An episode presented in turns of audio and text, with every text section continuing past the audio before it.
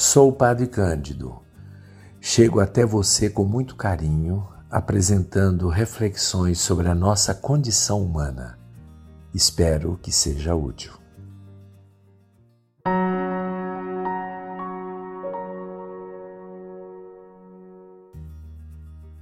O que é a verdade? Esta foi uma pergunta que ressoou no pretório de Pilatos, feita por Pilatos, esta pergunta a Jesus no dia do seu julgamento, e que ressoa na humanidade até os dias de hoje. E poderia dizer que já estava ressoando antes de Cristo. Na verdade, quando nós falamos, quando fazemos esta pergunta sobre a verdade, ela tem muitas respostas. E nenhuma resposta é plenamente satisfatória. Nós podemos distinguir cinco conceitos fundamentais para definir a verdade: a verdade como correspondência, a verdade como revelação, a verdade como conformidade a uma regra a verdade como coerência e a verdade como utilidade. Em cada uma destas destes cinco conceitos, nós temos aí várias coisas envolvidas. Por exemplo, a verdade como correspondência é muito própria de Aristóteles, quando ele dizia que a verdade é quando existe correspondência entre o intelecto que profere um julgamento que profere uma, um axioma, uma frase é, e uma proposição, e a realidade a que esta frase, esta proposição, este julgamento se refere. Ou seja, quando a proposição corresponde à realidade, temos a verdade. Quando não corresponde, temos a falsidade. Assim, por exemplo, quando nós dizemos de alguém alguma coisa, se há correspondência na realidade, é verdade. Se não há correspondência, é falso. Se eu digo, por exemplo, eu sou Jesus Cristo, eu sou Tiradentes, eu sou Napoleão Bonaparte, isto é falso, porque eu não sou. Quando você diz para uma parede que é pintada de verde, você diz a cor é amarela. Isto é falso, porque a realidade não corresponde àquilo que você está dizendo. Porém, nós estamos numa situação do mundo hoje onde a verdade ela não é exatamente nem correspondência, nem conformidade a uma regra, nem coerência e nem mesmo utilidade. A verdade ficou reduzida àquilo que você acha que é e acabou. Isso se chama subjetivismo radical, que é uma profunda ilusão. Você está traindo, inclusive, a, a sua própria condição humana, que apresenta a ilusão a falsidade como sendo verdade, e isto pode destruir a humanidade. Por exemplo, Nietzsche dizia que, o, que a verdade ela tem relação com a utilidade, ou seja, a verdade é aquilo que serve para preservar a raça humana.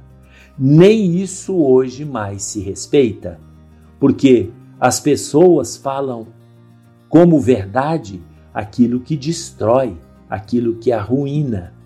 Por causa de questões ideológicas e políticas, as pessoas permitem a morte de muitos outros exatamente para favorecer uma perspectiva, favorecer a si mesmo seus propósitos de classe, de grupo, de partido, egoístas, não importa se muitas pessoas podem morrer. Ou seja, nem utilidade tem esta proposição. Portanto, devemos ter muito cuidado com relação à definição da verdade.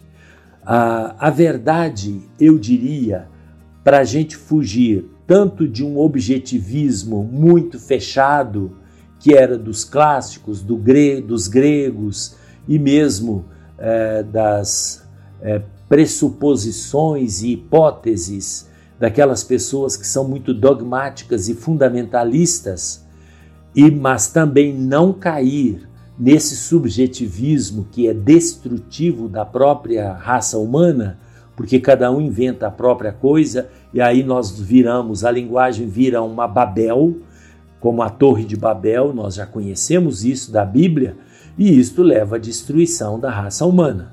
Com certeza, se não uma destruição a curto prazo, uma destruição a longo prazo. Ninguém se entende, todo mundo se guerreia, todo mundo se mata. E hoje, uma guerra que quase sempre as guerras são conflitos de narrativas, são mentiras, são falsidades. Quando as pessoas acreditam que a verdade é só a dela. E isto realmente, no mundo de hoje, um conflito desta natureza que possa afetar todas as nações, isso leva ao extermínio da raça humana.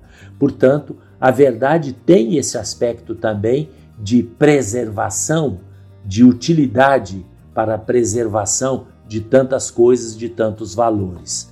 Por isso que o elemento que pode nos ajudar a descobrir a verdade é, tem que ser o termo médio, tem que aproveitar os elementos positivos da objetividade e os elementos positivos da subjetividade, que é hermenêutica, que é a interpretação da realidade.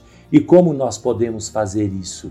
Juntos, em comum, dialogando, conversando, mas com honestidade, tendo como ponto de partida boa fé. O que acontece nos dias de hoje é que não há diálogo, não há tentativa de buscar uma verdade comunitariamente, coletivamente, porque já se parte de um pressuposto de má fé. Tentar convencer o outro para ele entrar para o meu grupo, isso é má fé. Deve ter uma honestidade na busca da verdade. Isto vale para todas as formas societárias desde a política, a economia, as nações, a diplomacia, as instituições religiosas, as instituições religiosas enquanto se confrontam as, as várias religiões é, dentro de si mesmas, que estão todas divididas, mas não querem se sentar para conversar, porque todas partem com o pressuposto da má fé de si mesmos e dos outros.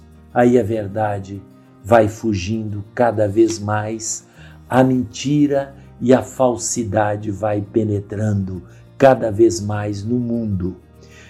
Nós devemos lutar contra isso. Devemos saber que somos seres humanos, estamos numa casa comum, estamos lutando juntos neste mundo como passageiros num avião ou passageiros num barco, num navio que está naufragando. É necessário que nos unamos para descobrirmos, independente das nossas diferenças, tendo como dois pressupostos a boa fé e a honestidade, a sadia busca da verdade que constrói, que redime.